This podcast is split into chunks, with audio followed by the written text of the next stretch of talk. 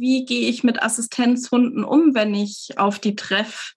Weil mhm. das ist ja oftmals auch das so, okay, ich sehe das, aber was soll ich jetzt eigentlich machen?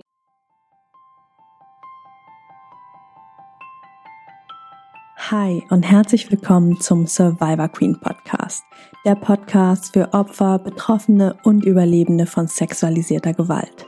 Dieser Podcast ist voll mit Mutmachgeschichten von ganz vielen tollen und starken Survivor Queens und außerdem voll mit Tipps und Tricks von Experten und Expertinnen aus dem Bereich Traumaaufarbeitung und vielem mehr.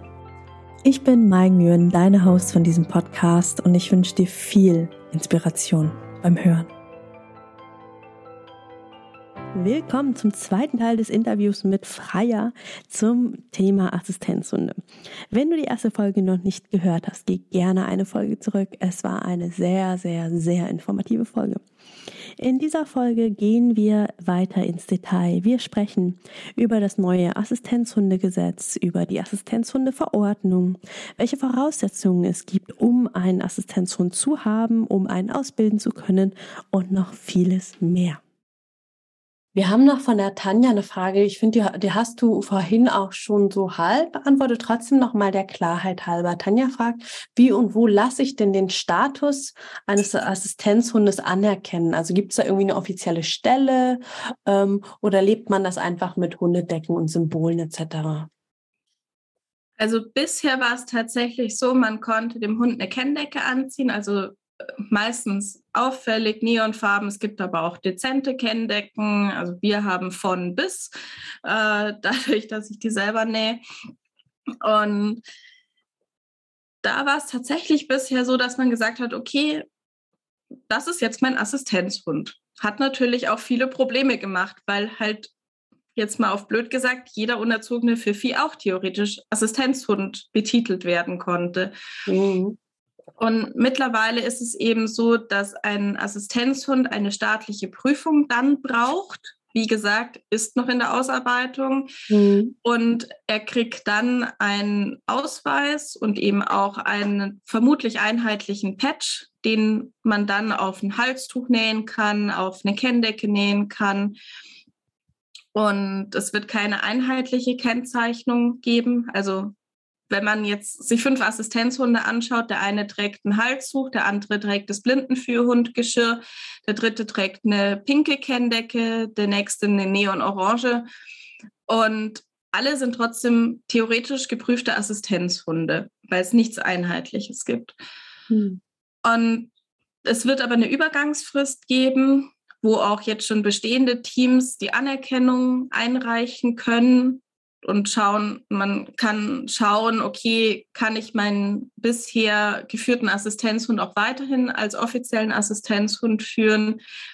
Aber wenn man sich jetzt mit dem Gedanken trägt, okay, jetzt möchte ich dann einen Assistenzhund ausbilden oder ausbilden lassen, dann muss man das mit der staatlichen Prüfung abschließen. Wie man zu der staatlichen Prüfung hinkommt, ist eben zum einen mit den Ausbildungsformen so ein bisschen ja variabel. Und Trainer zu finden, das ist auch jetzt sehr schön in der Assistenzhundeverordnung, dass die Trainer sich zertifizieren lassen müssen bei einer Stelle. Also die müssen zugelassen werden als Assistenzhundetrainer. Mhm. Und was ich wirklich einen großen Fortschritt finde, ist, die müssen nicht nur Hundetraining können, sondern die müssen auch Menschentraining können. Insofern, mhm. als dass sie sich auf die verschiedenen Assistenzhundesparten zertifizieren lassen müssen. Also ob ich jetzt Blinden für Hunde ausbilde oder für posttraumatische Belastungsstörung. Und dann müssen sie nachweisen, dass sie sich mit der Erkrankung auskennen. Weil teilweise war es jetzt auch so, ja, ich habe zwar noch nie Assistenzhunde ausgebildet, aber ich mache das jetzt einfach mal, weil es auch lukrativ teilweise ist. Weil ich dann natürlich sage, okay, ich ähm, kann ein bisschen mehr Geld verdienen. Es gibt absolut seriöse Ausbilder, es gibt aber auch wie überall schwarze Schafe. Also ich möchte da niemanden über einen Kamm scheren. Man sollte da aber auch einfach auf Erfahrungsberichte von Betroffenen in diversen Foren schauen, sich selber ein Bild machen und auch wirklich auf die Trainer zugehen und sagen, okay, ich habe folgende Einschränkungen, kommst du damit klar? und dann auch nicht so dieses, ach ja, ähm, die Cousine meines Schwippschwapp-Schwagers hatte auch mal eine depressive Phase und nee, damit komme ich klar, sondern weißt du, was es bedeutet, wenn du mit dem Team unterwegs bist in der Trainingssituation, ein Triggerreiz kommt und ähm, ja, plötzlich deine, deine Klientin und äh, zitternd am Boden sitzt, völlig panisch reagiert, vielleicht auch wenn zum Beispiel eine multiple Persönlichkeit, wie es damals hieß, oder jetzt eben die dissoziative Identitätsstörung, wenn da plötzlich jemand von den Kleinen vorne ist, kannst du damit umgehen? Hast du das schon mal gehört? Ähm, wie könntest du darauf reagieren? Da ist es natürlich auch wichtig, als Betroffene zu sagen, okay, schau, ich habe folgende Einschränkungen, ich habe folgende Triggerreize. Bei mir ist es zum Beispiel, sind es Martinshörner, also wenn mhm. irgendwo Polizei oder Rettungsdienst vorbeifährt, dann schauen meine Trainerinnen, also wir haben Gruppenstunden, wir haben Einzelstunden, schauen dann schon so mal so mit einem Blick rüber, so, steht sie noch oder liegt sie gleich? Das ist aber ungünstig, wenn du dann wirklich, wenn du einen Krampfanfall hast und dann die Martinshörner ja auch noch zu dir, wegen dir kommen, oder? Ja, deshalb oh. steht auf meiner Notfallkarte auch drauf, wenn möglich, die letzten Meter ohne Martinshorn anfahren, dass die Ersthelfer das an die Leitstelle weitergeben. Man, also wir sind bekannt wie ein bunter Hund, sage ich immer, was an was liegt. Mhm. Also viele kennen uns tatsächlich schon und es passiert ja insofern nichts Schlimmes, außer dass es sich noch mal ein bisschen verstärkt. Aber mhm. ich sage dann immer, es kann man auch dann zu Diagnosezwecken nutzen, wenn das Martinshorn einen Anfall verstärkt. Das ist vermutlich ein dissoziativer Krampfanfall und kein epileptischer bei mir. Mhm. Also ich versuche das dann immer ein bisschen abzuwenden. Und da aber wirklich dann mit den Trainern zu sprechen und auch wirklich zu sagen, okay, hast du davon schon mal was gehört? Bist du auch bereit, dich vielleicht mit meinem Helfernetzwerk mal zusammenzusetzen? Ähm, teilweise haben die Leute ja dann auch ja noch weitere Unterstützungsmöglichkeiten, sei es der sozialpsychiatrische Dienst oder betreutes Wohnen oder Therapeuten, wo man dann sagt, vielleicht kann man da auch mal zusammen sich setzen und schauen, wo kann der Hund helfen und wie kann ich dann auch dem Menschen als Trainer helfen und nicht sagen, okay, ich komme super mit dem Hund klar, aber mit dem Menschen, der überfordert mich. Mhm. Und das ist jetzt eben nach dem neuen, also nach der Assistenzhundeverordnung vorgesehen, dass da auch eben die fachliche Seite für das Erkrankungsbild bekannt sein sollte. Cool. Ja. Wow.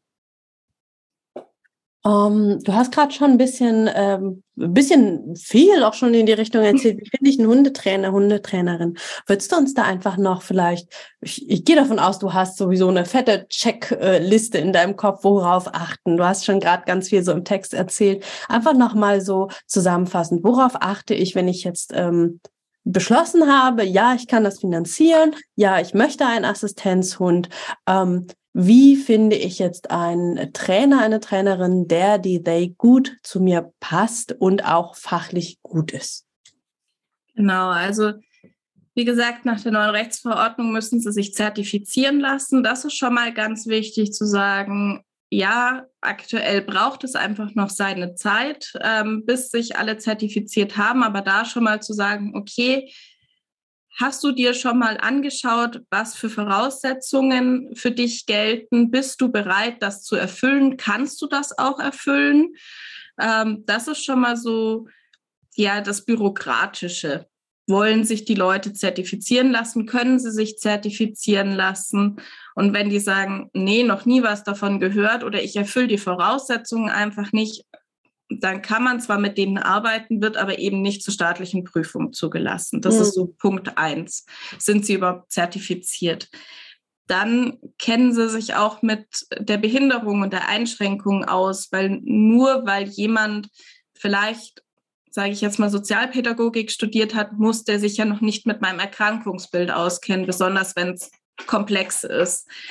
Da zu fragen, okay, Hast du davon schon mal was gehört? Hast du dir dort schon mal was angehört, mit anderen gesprochen, mit Fachleuten gesprochen?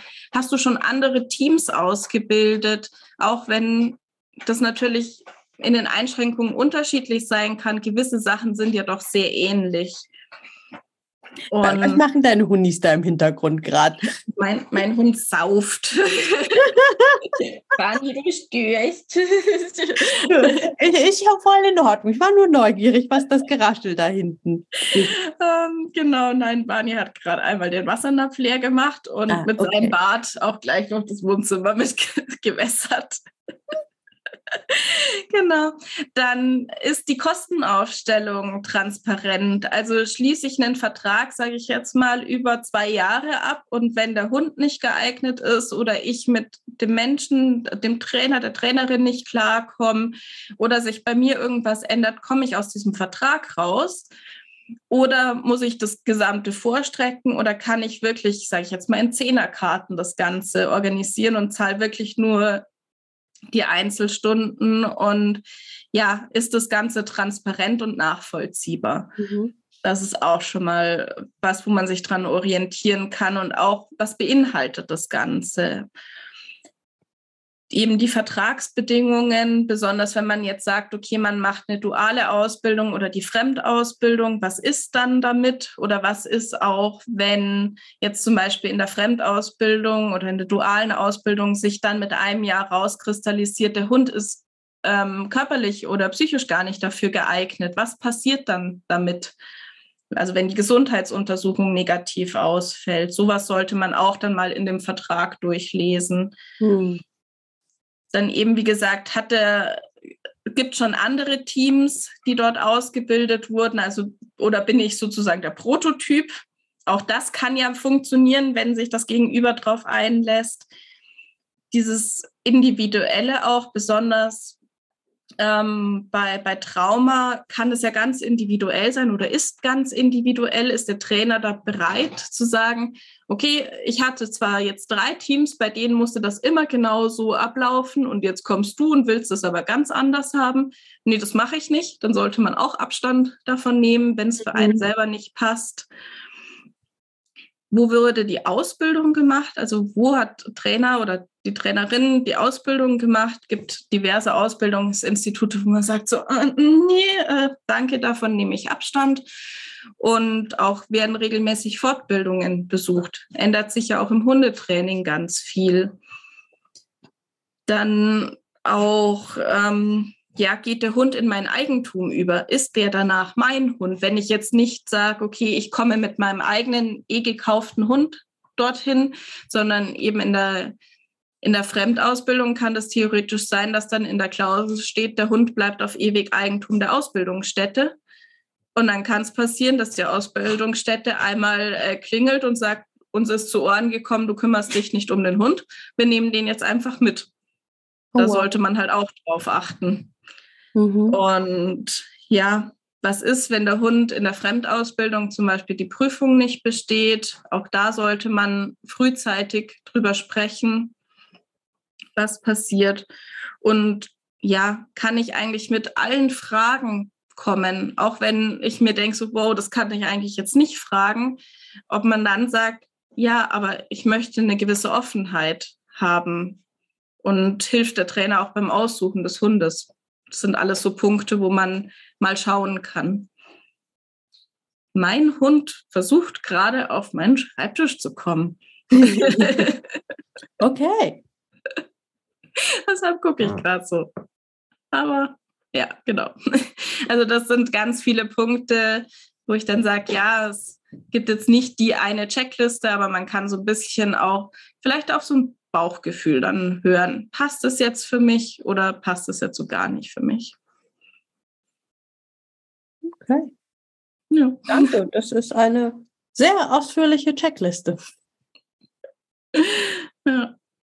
Schauen wir mal. Ich, äh, du, du, hast ganz, ganz viele wunderschöne Checklisten oder auch Punkte immer wieder erzählt, wo ich dachte, ach cool, äh, da machen wir einen Insta-Post raus. Und da machen wir das. Und irgendwann, ich glaube, wenn ich so weitermache, gibt es einen Monat Assistenzhund Insta-Posts bei mir. Auch gut. Oder ich schreibe das einfach und du verlinkst mich dann einfach immer wieder. Nehme ich. Wow. Ähm, Ich habe gerade mal äh, kurz durchgeschaut bei den Fragen, die wir geschickt haben. Wir haben ja viele Fragen geschickt bekommen, aber du hast auch einfach sehr, sehr viel schon abgedeckt und erzählt. Und ja, genau, schau mal, was deine Hundis so machen. Ja, der hat ah, geklaut. Mein Hund klaut. well, ähm, genau, ich habe gerade mal geschaut. Ähm, da ist soweit alles beantwortet. Ich habe aber noch ein paar Notizen. Und zwar, ähm, wir haben ja kurz schon drüber gesprochen, du hast es auch gerade angedeutet. Es gibt auch einfach ein paar unseriöse Anbieter oder einfach auch, wo, wo, wo die Erfahrungsberichte echt nicht so gut sind, die aber nach außen vielleicht eine tolle Webseite haben oder einen tollen, hochoffiziellen Namen. Mhm. Und ähm, auch an der Stelle Disclaimer, ne, das ist natürlich sehr, sehr subjektiv. Das ist jetzt das, was du freier als Person, als Privatperson denkst ne, und was du erfahren hast von anderen Menschen. Aber ähm, Würdest du uns da vielleicht ein, zwei Stellen nennen, wo du sagst, ah, da lieber nicht hin? Ja, also wie gesagt, das ist tatsächlich äh, total subjektiv. Ich weiß das aus der Assistenzhunde-Community, dass man zum Beispiel beim Deutschen Assistenzhundezentrum sehr kritisch hinschauen sollte. Es gibt dort tatsächlich Trainerinnen, Trainer, die, also die sind dort alle eigenständig eigentlich, firmieren nur unter diesem Dachverband. Aber hier sollte man auch mal genau hinschauen, mit welchen Aussagen wird dort äh, geworben. Also zum Beispiel, dass nur ihre Hunde mit ihrer Prüfung Zutrittsrechte haben. Das stimmt de facto einfach nicht. Ich hoffe einfach, dass sich jetzt mit der neuen Rechtsverordnung, wo sich wirklich alle zertifizieren lassen müssen, so ein bisschen die schwarzen Schafe ja zeigen und rausfallen. Deshalb kann man aktuell nicht wirklich so grundsätzlich äh, warnen, sondern einfach sich mit anderen austauschen. Es kann total gut gehen. Also wie gesagt, ähm, das, manche sind auch total begeistert, aber ganz viele sagen halt so beim DATS bitte einmal groß äh, Obacht geben und schauen. Mhm. Aber wie gesagt, das ist jetzt rein die Erfahrung, die ich aus den vielen Jahren aus der Community mitgekriegt äh, habe und selber aber die Erfahrung nicht gemacht habe, weil ich Bastel selbst ausgebildet habe und mit Barney bei einer kleinen unabhängigen Trainerin bin. Mhm. Und ähm, du hast jetzt schon ein paar Mal die Assistenzhunde-Community erwähnt. Seid ihr irgendwie vernetzt? Habt ihr eine Facebook-Gruppe oder irgendwas, wie man, wie man da irgendwie rankommen kann? Ja, also es gibt natürlich Facebook-Gruppen, ähm, wo man sich immer wieder Infos und Austausch holen kann. Es gibt etliche ähm, Insta-Seiten, Inst also eben auf Instagram, wo man mal schauen kann, wo auch jetzt mit Einzug von Barney ich auf Instagram gelandet bin, was ich davor nicht hatte, äh, wo man dann einfach auch mit den Leuten in, in Kontakt tritt, wo man aber auch immer wieder sagen muss, ja, Social Media ist nicht immer die Realität. Und mhm. das habe ich eben auch in der Ausbildungszeit jetzt ganz stark gemerkt. Und ich sage jetzt mal auf Instagram noch mehr als auf Facebook, dass man sich sehr schnell vergleicht und sagt, boah, der Hund ist ja viel jünger, der kann aber schon viel mehr oder dieses hier oder das, wo ich dann aber auch immer wieder so ein bisschen von meinem Umfeld eingenordet werde und so, hey, es ist Barney. Barney ist einfach Barney. Und ähm, der ist halt etwas speziell. Das ist ein Jagdhund, der hat andere Bedürfnisse, da muss man anders schauen. Er entwickelt sich aber immer wieder. Deshalb sage ich auch, die Zusammenarbeit zwischen Trainerin und Team ist auch ganz viel Menschenarbeit. Also ich glaube, meine Trainerin erzählt mir jedes Mal, wenn sie ihn zur Einzelstunde abholt, der entwickelt sich, macht dir keine Gedanken, der wird ganz ruhig. Es ist nicht alles die Realität, was auf Social Media gesagt wird, wo ich dann immer denke, ja, ich weiß es ja eigentlich, aber man vergleicht sich halt.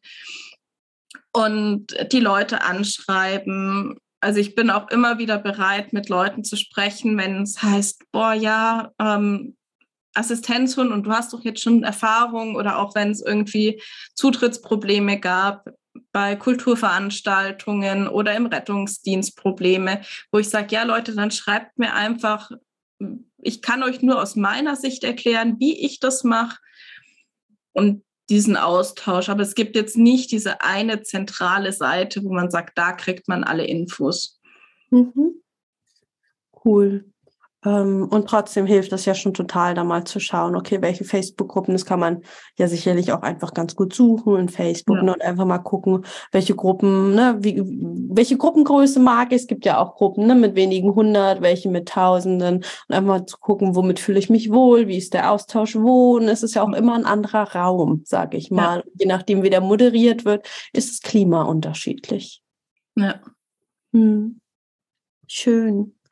Ähm, und dann hast du zwischendrin auch von deinen Kenndecken erzählt und ich beobachte die auch immer mal auf Insta und ähm, finde das ja cool. Äh, deswegen magst du einfach mal ein bisschen was dazu erzählen, was du da eigentlich tust und ähm, wie man denn auch eine Kenndecke von dir bekommen kann, wenn man möchte. Genau, also ja, dadurch, dass Wastel einfach äh, nicht nur als Hund äh, vom Charakter her sehr speziell ist und oder war und ist, ähm, sondern auch so von seiner ganzen Statur. Er ist ein sehr großer Rauhardackel. Wer mal bei uns bei Insta oder so oder bei Facebook vorbeischauen möchte, sieht, dass er nicht zu dem Standarddackel entspricht, sondern einfach ein bisschen zu groß geraten ist. und da war es einfach schwierig, etwas Passendes zu finden, was auch so meinen Qualitäten Qualitätsansprüchen genügt hat, wo ich gesagt habe, okay, gut, das ist das Richtige für mich und ich brauche unter anderem zum Beispiel auch immer eine kleine Tasche an der Kenndecke, wo unsere Notfallkarte drin mhm. ist, wo man genau sieht, okay, wo der Ersthelfer das rausnehmen kann, auch wirklich was in der Hand hat. Ich sage immer, das ist ganz wichtig, den Ersthelfern wirklich physisch was in die Hand zu geben, woran sie sich festhalten können, weil die sind überfordert. Ich kenne die Situation wirklich so Genüge, aber die nicht. Mhm. Ähm, und da fand ich nichts, sondern ja, hat man so ein bisschen für, für sich selber äh, hingenäht. Ich habe auch ein bisschen was in die Richtung mal gelernt als Raumausstatterin. Also Nähmaschinen waren mir nicht ganz fremd. Und das hat sich immer mehr entwickelt, bis ich dann mehr Anfragen gekriegt habe, ich immer gesagt habe, nee, ohne Gewerbe oder Kleingewerbe verkaufe ich nicht, weil das darf man nicht. Und habe dann irgendwann gesagt, okay, ich gründe die Kreativ-WG. Und dort stelle ich jetzt seit mittlerweile über fünf Jahren Kenndecken für alle möglichen Diensthunde her, sei es die Therapiebegleithunde, sei es ähm, die Assistenzhunde. Das ist aber auch mal so, wenn ich einen Angsthund als, als Kunden sozusagen habe, der nicht angefasst werden soll. Oder ein blinder Hund, also kein Blindenführhund, sondern ein blinder Hund. Ganz wichtige Unterscheidung zwischen Blindenhund und Blindenführhund. Ähm, dass ich dann sage, ja, wir schauen uns einfach an, was braucht der Hund, was braucht der Mensch, welche Farben möchte ich, welche Aufschrift, fahre ich ins Ausland, möchte ich Patches, die sagen, nicht jede Behinderung ist sichtbar, weil ganz häufig, das eben kommt ja, wofür brauchen Sie denn den Hund, wo man dann sagt, ja, nicht jede Behinderung ist sichtbar. Oder auch mal äh, sagt, ja, Hund und Halter nicht trennen oder Notfallinfos am Rucksack oder in der Seitentasche. Manche haben auch welche mit Seitentaschen ausgestattet, wo dann Notfallmedikament mit drin ist oder irgendwelche leichten Skills wie ein ja, Riech, äh, Fläschchen mit Ammoniak, solche Sachen. Und das kann man dann individuell bei mir zusammenstellen und käuflich erwerben. und dadurch kriegen dann die Hunde wieder etwas mehr Kekse und Ausbildung. Mega schön. Also ja. ich, ich bin ja ein ganz, ganz großer Fan davon, einfach ne, Sachen, die die es nicht gab, aber die man äh, selber brauchte und die man für sich selber gemacht hat, dann eben auch, wenn es gut funktioniert und es ankommt, auch weiterzugeben. Ne? Und dann machst du ja was ganz, ganz Tolles.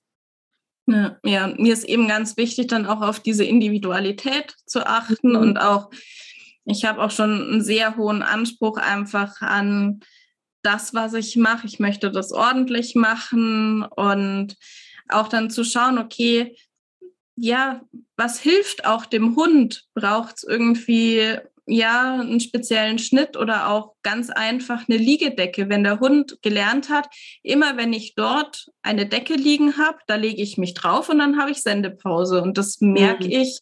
Zum, und dann soll auch der Hund bitte nicht gestört werden. Also, dass man zum Beispiel außenrum eine Aufschrift macht, Hund macht Pause, nicht stören. Weil das hat man leider auch häufig im Alltag, dass plötzlich der Hund gestreichelt wird, gelockt wird, gefüttert wird, wo ich mir denke, so, alter Falter, äh, Finger weg. Ich touch dich ja auch nicht an. Wobei mhm. ich das tatsächlich mal bei einem Ehepaar gemacht habe, wo sie sehr übergriffig auf den Bastel zugegangen ist und dann habe ich ihren Mann getätschelt und habe gesagt, du bist ja auch ein Feiner. Verwirrung und ich glaube, das hat aber nachhaltig gewirkt, dass man nicht einfach fremde Hunde anlangt. Sehr gut. Ich bin ja auch ein großer Fan von äh, solchen Guerilla-Taktiken. Äh, manche Menschen brauchen es einfach ein bisschen anders, ne? Genau. Nee, und also das merke ich einfach auch, äh, dass, dass es dem Hund hilft, also vor allem auch meinem Hunden und vor allem Barney, der halt noch ja so ist, wie er ist als Junghund. Also ich sage, okay, wenn der auf seiner Decke liegt, wo drauf steht, nicht stören, dann krabbeln ihn die meisten tatsächlich auch nicht an. Und er hat es so verinnerlicht, dass selbst wenn ich eine Decke vom Rettungsdienst drüber gelegt kriege, dann liegt er auf der Decke. Auch gut. ja, nee, und das ist mir halt ganz wichtig, in den Austausch mit den Leuten zu gehen. Und gewisse Grenzen gibt es immer besonders mhm. mit jungen Hunden, dass ich sage, nee, eine Kenndecke für einen Hund unter zwölf Monaten, das gibt es bei mir einfach nicht, weil da muss er normaler oder darf er normaler Hund sein. Ähm, das kann man dann machen oder dass er als in Ausbildung gekennzeichnet ist oder auch gewisse Sachen, die ich nicht draufschreibe, weil ich sage, das vertrete ich nicht. Hm. Spannend. Und muss man bei dir vor Ort sein, dass man die Decke äh, bekommt oder kann, äh, machst du auch quasi über die Distanz Maß? Ich mache tatsächlich nur über die Distanz Maß. Ah. Genau. Also das ist wirklich was, wo ich sage, okay, die Leute kriegen dann ein Mess- und Auftragsformular per E-Mail zugeschickt, nachdem wow. sie mich meistens halt über, über Social Media angeschrieben haben oder auch ähm, mit einer E-Mail-Adresse, weil es gibt ja auch Leute, die kein Social Media haben, was ich gut nachvollziehen kann. Mhm. Ähm, aber auch das ist möglich, mich per E-Mail zu kontaktieren. Dann gibt es ein Formular, wo drin steht eben, wo muss ich was messen, was kann ich alles auswählen. Manche sind dann mit den Auswahlmöglichkeiten überfordert, wo ich sage, dann schau dir das Album an oder hast du eigene Vorstellungen. Also ich habe teilweise auch Zeichnungen schon von Leuten gekriegt, die gesagt haben, ich habe mir da Gedanken gemacht, kannst du das umsetzen? Und ich sage, in 99 Prozent der Fälle ist es tatsächlich auch möglich. Und dann ist man einfach im Gespräch, wie so oft es ist dann ein Dialog und man schaut, okay, das geht, das geht nicht, da bitte hier die Farbe ändern oder da die Aufschrift ändern. Es ist fast alles möglich. Und mhm. dann schreibe ich das alles zusammen. Oftmals gibt es dann auch so einen Vorabentwurf, so würde deine Kenndecke ausschauen. Und dann wird das alles in liebevoller Handarbeit von mir gefertigt. Wow. Doch alles ein Einzelstück. Also es gibt keine Kenndecke, die irgendwie nochmal existiert, außer es kommt jetzt jemand und sagt, ja, ich bestelle die zweite Kenndecke bei dir mit genau dem Schnitt, nur in grün statt in gelb oder wie auch immer. Mittlerweile sind es drei Ordner mit Schnittmustern. Und ich wow. bin ein bisschen stolz, dass sich das so entwickelt hat. Das kannst du sein, ja. Ja, da ähm, wir verlinken dich ja eh sowohl dein Insta und äh, wenn du magst auch gern deine E-Mail-Adresse für diejenigen ohne Instagram, falls jemand äh, Interesse an einer super individuellen schönen ähm, Kenndecke hat. Okay. Hm, cool. Und irgendwas hatte ich hier noch stehen. Warte. Ja, genau. Ähm, Sowohl die Kenndecken gehen ja quasi in die Finanzierung der Ausbildung und äh, der Kekse, deine beiden. Aber ähm, wir haben ja auch ganz am Anfang darüber gesprochen, es ist auch einfach verdammt teuer. Ne? Das ist viel, viel Geld, ähm, was ja irgendwie auch wieder vollkommen absurd und paradox ist, ne? für einen Menschen, der nicht arbeiten kann, nicht funktionsfähig ist. Oder ich meine, du hast das Glück, hast ja auch gesagt, dass du zumindest in Teilen arbeiten kannst. Aber es ist ja eigentlich irre, dass dass gerade die Menschen, die es so dringend bräuchten, so unglaublich viel Geld irgendwo aus der Luft herzaubern müssen. Ne? Ja oder reich geerbt haben, was auch immer. Ähm, und du hast eine GoFundMe-Kampagne. Ne? Ja. Und äh, da mag ich einfach gerade mal kurz erzählen, ähm, ihr, die jetzt zugehört habt, die jetzt gemerkt habt, mit wie viel Herzblutfreier in dem Thema steckt, mit wie, wie sehr sie sich engagiert in der Community, dass sie sogar an den Gesetzen mitgeschrieben hat, dass sie euch und uns jetzt hier unglaublich viel erzählt, beigebracht hat, Checklisten mitgegeben hat. Ähm, wenn ihr Freier was zurückgeben mögt, dann klickt mal auf den Link in den Show Notes auf die GoFundMe-Kampagne und werft mal bisschen was rüber. Und, und wenn es nur fünf Euro sind, ja, ähm, jeder Euro hilft und die Ausbildung ist verdammt teuer und ich bin unglaublich dankbar dafür, Freier, dass du all das tust, ähm, dass du, ja, dass du ja hier so viel tolle Aufklärungsarbeit machst und gleichzeitig selber hart zu kämpfen hast, ne, die zweite Ausbildung jetzt zu finanzieren, weil es ist einfach eine zweite Ausbildung. Ne? Du hast ja quasi schon einmal einen kompletten Hund durchfinanziert. Und ja, well, der hält halt nicht bis ans Lebenende. Ne? Also ich, ich, es ist, wie es ist. Ja. Ja, also Wastel war tatsächlich relativ günstig, weil er ja komplett selbst ausgebildet ist. Ähm, und das war aber auch mit einer Entscheidung, dass ich dann gesagt habe, okay, ich also unter anderem auch nehme ich halt wieder etwas Kleines, Kompaktes, weil das ist halt auch ein bisschen äh, im Unterhalt kostengünstiger. Mhm. Und also es hatte auch andere Gründe, warum ich mir jetzt wieder einen äh, eher kleineren Hund zugelegt habe, auch wenn ich teilweise sage, ja, so ein bisschen was Größeres wäre schon schön gewesen. Da muss man halt auch in der Vorüberlegung schauen, was kann ich überhaupt äh, halten, weil mhm. selbst wenn Barney mit seinen zehn Kilo in die Leine brettert, dann habe ich gefühlt eineinhalb äh, Armlängen. Und ja, aber ja, wie du schon sagst, jeder Euro hilft, damit das einfach entlastet wird und ja, Bastel auch ähm, im Alter alles, also er kriegt eh alles, was er braucht, aber es entlastet einfach. Ja, Hast du noch was auf deinen sieben vorbereiteten Seiten, wo du sagst, das wäre mir noch wichtig, dass wir darüber noch im Podcast sprechen? Ja, so ein bisschen vielleicht ähm, der Alltag oder auch wie gehe ich mit Assistenzhunden um, wenn ich auf die treffe.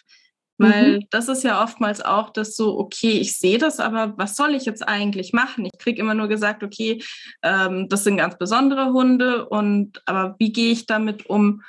Und ja, das würde mir sozusagen ein, ein Anliegen sein, dass die Leute ja Respekt zeigen. Das fängt tatsächlich, wir hatten es ja am Anfang schon eben, wirst du oft danach gefragt, wofür die Assistenzhunde oder der Assistenzhund sind, wo ich dann sage, ja, da so ein bisschen respektvoll mit den Leuten umzugehen. Man kann ja interessiert nachfragen. Also ich persönlich habe damit kein Problem, wenn die Leute mich fragen, oh, ein Assistenzhund, was macht der denn?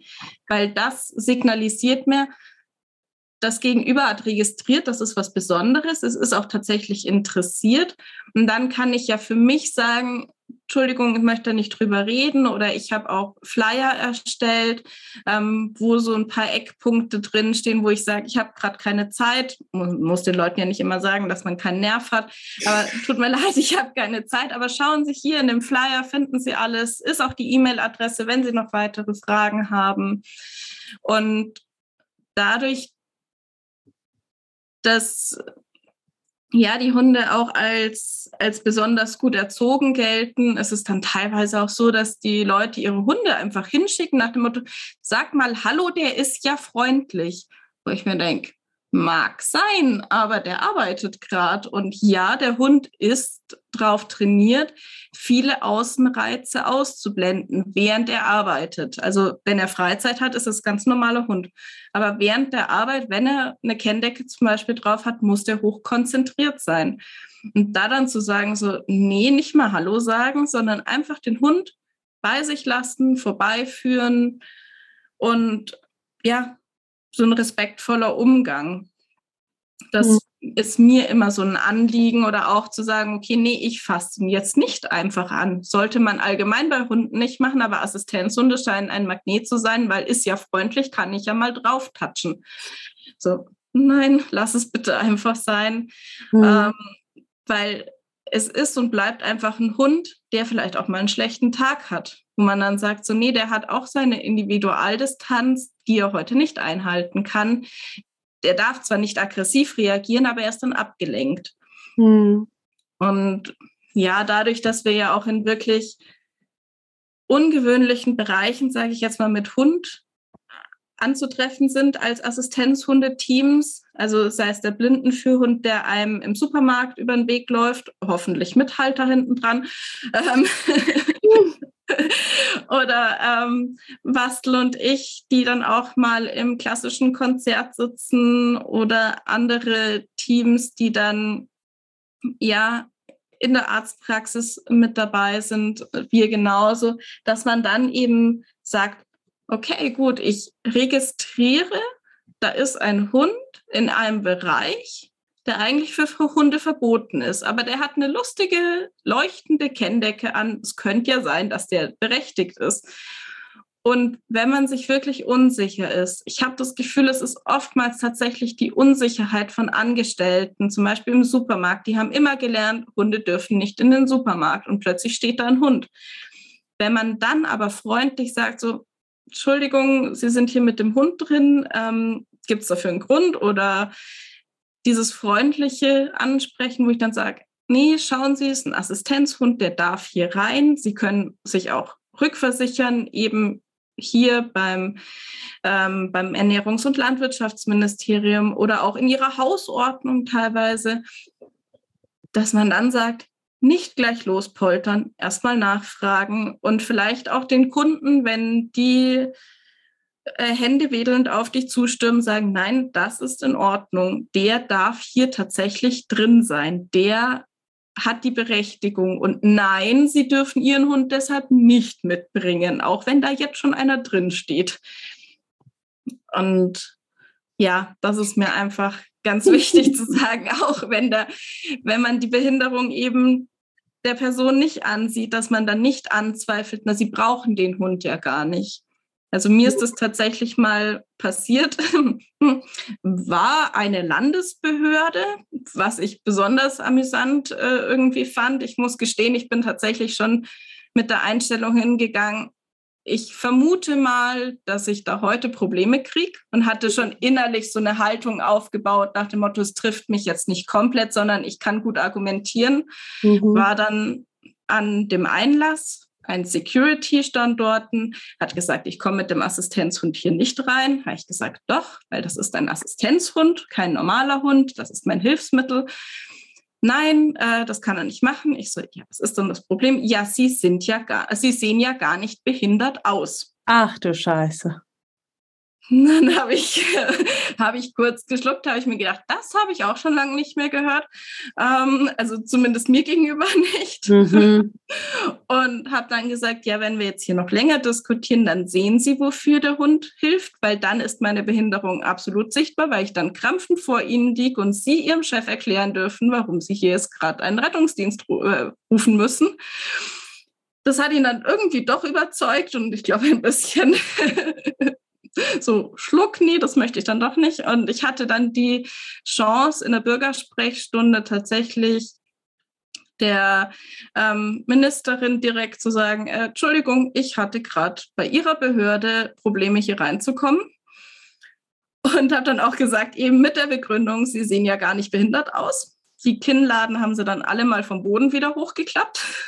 Wow. Was mir dann auch ein Gespräch beim Bayerischen Sozialministerium eingebracht hat, weil ich gesagt habe, ja, ich möchte es eigentlich so nicht stehen lassen und da aber auch sachlich drüber berichtet habe und gesagt habe, ja, es gab Probleme, aber sie ließen sich dann lösen und nicht losgepoltert habe, sondern versucht habe, konstruktiv Kritik zu üben.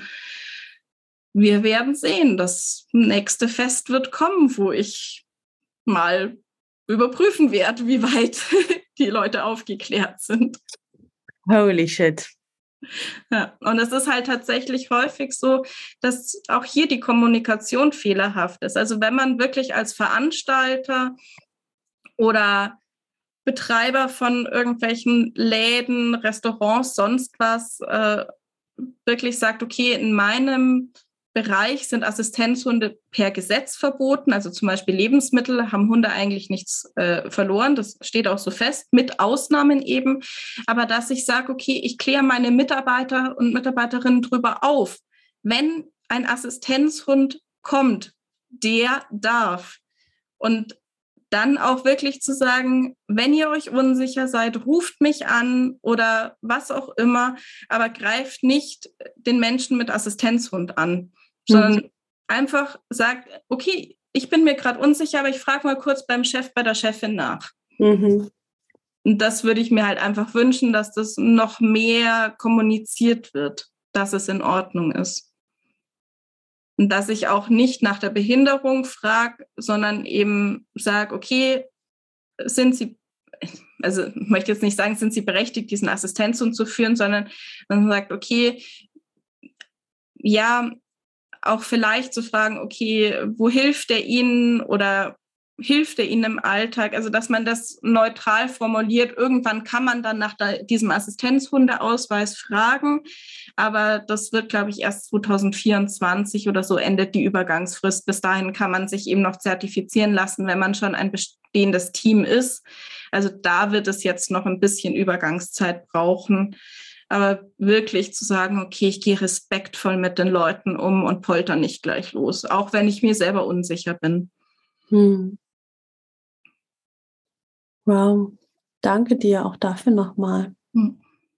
Ähm, ich glaube, das hilft ganz vielen auch einfach nochmal. Ne? Da ist ja eine Neugierde da teilweise oder auch ein, ja, bei anderen Menschen, wobei ich glaube es wenig bei unseren HörerInnen, aber trotzdem, ne, dieser Unglaube, ich glaube, den haben wir nicht unter uns. Ähm, und trotzdem schön, schön, dass du uns da nochmal mit an die Hand gibst, wie denn ein respektvoller Umgang aussehen kann. Ja.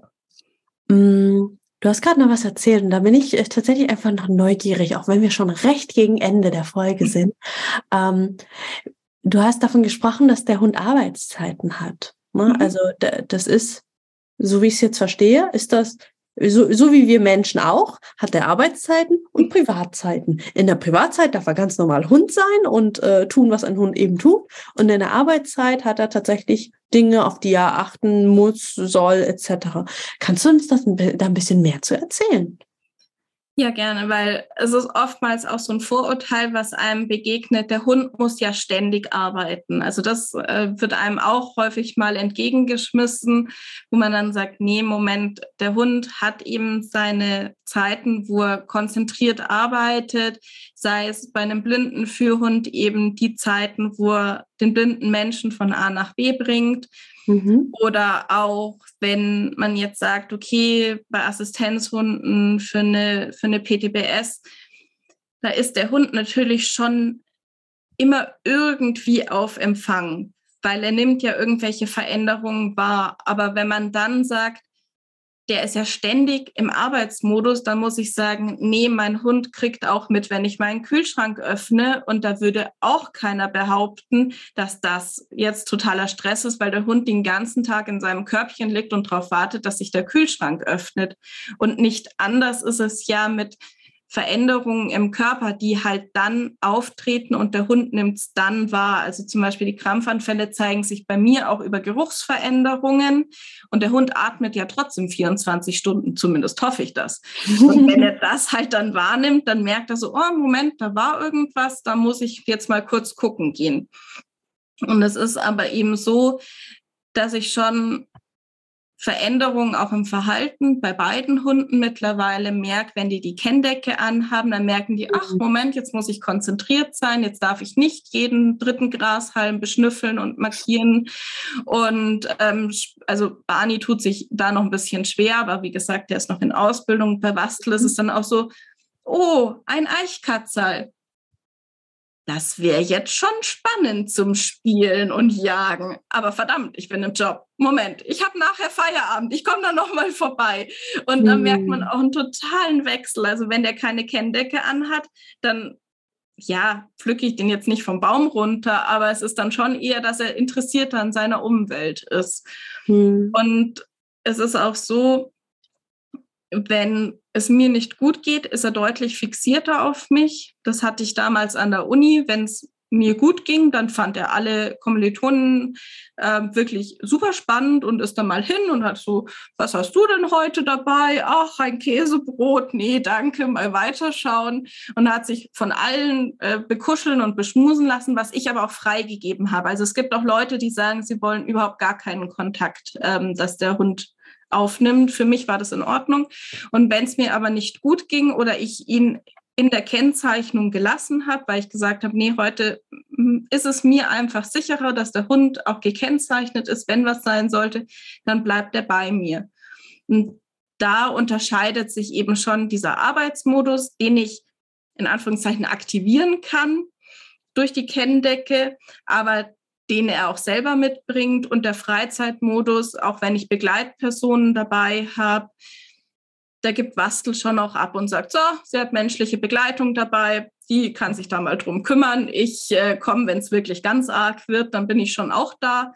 Aber dann schnüffelt der, dann spielt der mit anderen Hunden teilweise, dann kann ich ihn auch teilweise gefühlt aussetzen, weil er wieder irgendeinen Blödsinn anstellt. das finde ich aber ganz wichtig zu sagen. Der Hund ist die meiste Zeit Hund mit Bedürfnissen, mit Freizeit, mit Spiel und Spaß. Und es gibt halt gewisse Kernarbeitszeiten in Anführungszeichen und Gleitzeit, wenn man jetzt mal so bei Menschen bleibt. Mhm. Ja. Okay. Heißt, da ist auch eine gewisse Konditionierung dran, einfach an die Decke, ne? Also, weil gerade wenn halt so draußen Sachen sind, ne? Und ja, sonst Gleitzeit und Rufbereitschaft. Genau, genau. Na, also ich wollte es eigentlich nie, dass sich das an die Kenndecke koppelt. Mhm. Es ist natürlich aber auch, ich merke, dass mein Verhalten sich gegenüber den Hunden ändert, wenn die unter Kennzeichnung laufen, weil ich mhm. möchte ja ein gutes Bild nach außen abgeben, also kein, kein Assistenzhund, der irgendwie andere Hunde anspringt, anbellt und dadurch habe ich eine andere Haltung. Dadurch verändert sich auch das Verhalten von den Hunden. Mhm. Wenn ich in der Freizeit irgendwie so vor mich hin Träumen und Schlurf, dann ist es natürlich für die Hunde auch ein Signal. Also es ist jetzt nicht nur an die Kenndecke gekoppelt, weil ich sage, mhm. ich möchte, dass der Hund auch im Notfall ohne Kennzeichnung zu mir kommt. Zum Beispiel mhm. im Büro ist er komplett ohne Kennzeichnung, liegt auch meistens bei der Kollegin im Büro, weil da gibt es Kekse. Aber wenn es mir dann schlecht geht, dann steht er auf und kommt rüber und das finde ich halt sehr schön auch zu sehen. Mhm. Und gleichzeitig ist es aber für mich auch teilweise eine Sicherheit, weil ich eben nicht weiß, okay, wann kommt der Krampfanfall? Es gibt Situationen, da ist es eher vorhersehbar, es kann aber auch wirklich aus dem Nichts herauskommen. Und deshalb ist er immer irgendwo klein gekennzeichnet, aber die große Kennzeichnung ist tatsächlich dann nur in den Bereichen, wo es mir wirklich wichtig ist, dass er sofort als Assistenzhund wahrgenommen wird. Mhm. Wow. Danke das, dafür auch noch. ja. So, ich würde sagen, ich weiß, du kannst wahrscheinlich noch fünf Stunden erzählen und wir machen wahrscheinlich auch einfach nochmal eine neue Folge, wenn dann das Gesetz beziehungsweise die Verordnung dann ja. fertig ist und wir einfach noch ein bisschen mehr Klarheit haben und da, ich sag mal, noch ein paar handfeste Sachen mit drüber geben können, gell? Ja, das wäre auf jeden Fall total super, weil es besteht so viel Unsicherheit auch in der, in der Community. Man wartet irgendwie ständig drauf. Und ja, wir werden sehen. Wir hoffen, dass es jetzt zügig äh, rübergeht. Es gibt wohl ähm, Bestrebungen, das dieses Jahr noch rauszubringen, aber die Bestrebungen gab es auch schon für Januar, die gab es für Mai, die gab es für September und jetzt für Dezember. Vielleicht liegt es unterm Weihnachtsbaum, wer weiß das schon. Ähm, würde mich total freuen, da auch handfestes sozusagen als Update mitzugeben. Und wie gesagt, wenn Fragen sind, die Leute können sich per E-Mail oder ähm, Messenger oder so bei mir gerne melden. Mhm. Das ist voll lieb. Danke dir. Ähm, so, ich notiere mir gerade nur noch mal kurz E-Mail.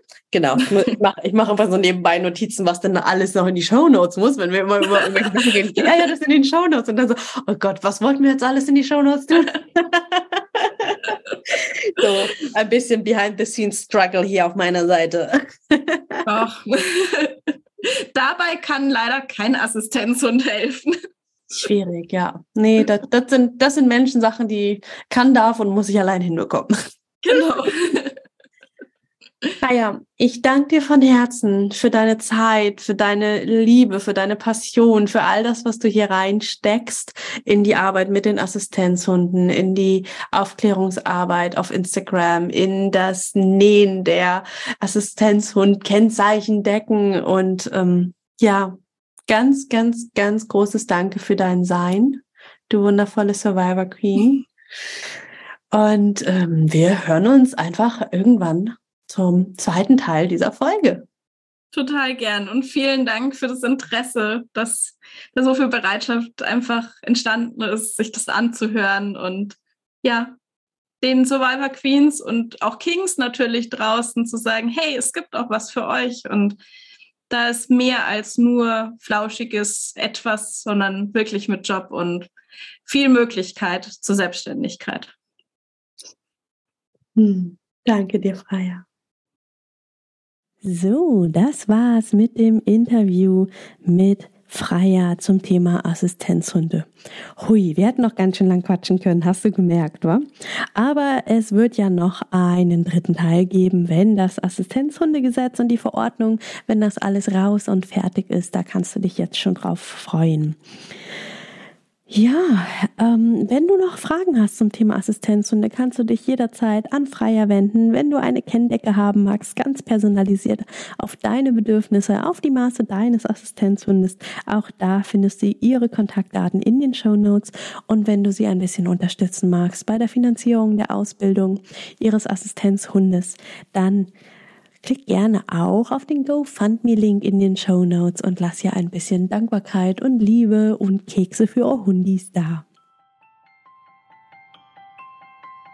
Hey, schön, dass du die Folge bis zum Ende gehört hast. Wenn sie dir gefallen hat, lass mir doch total gerne eine 5-Sterne-Bewertung bei Spotify und oder Apple Podcasts da.